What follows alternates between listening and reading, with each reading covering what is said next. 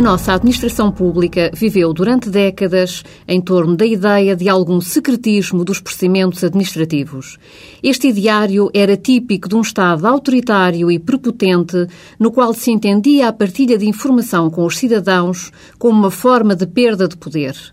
A Constituição da República Portuguesa veio alterar esta situação e consagrou o direito à informação administrativa enquanto direito com natureza constitucional. O direito à informação surge como corolário do Estado de Direito Democrático e de uma administração pública aberta aos cidadãos, participada e transparente. Permite ainda, de alguma forma, o controle da legalidade da atividade administrativa.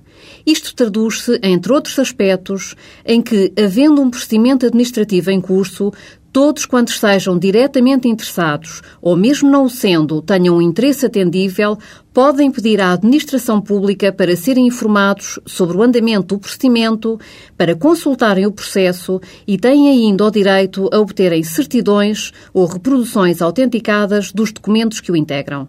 Será, por exemplo, o caso de um procedimento de concurso ou de um pedido de autorização para edificar, em que o interessado tem o direito de, a todo momento, consultar o processo e obter certidões.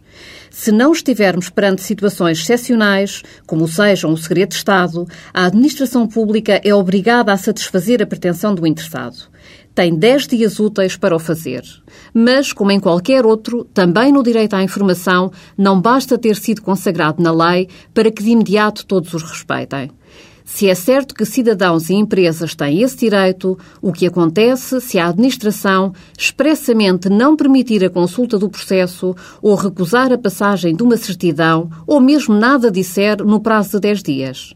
A lei faculta ao interessado a possibilidade de pedir aos tribunais administrativos que intimem a administração pública a cumprir a sua obrigação de informar. Este processo tem natureza simplificada e urgente.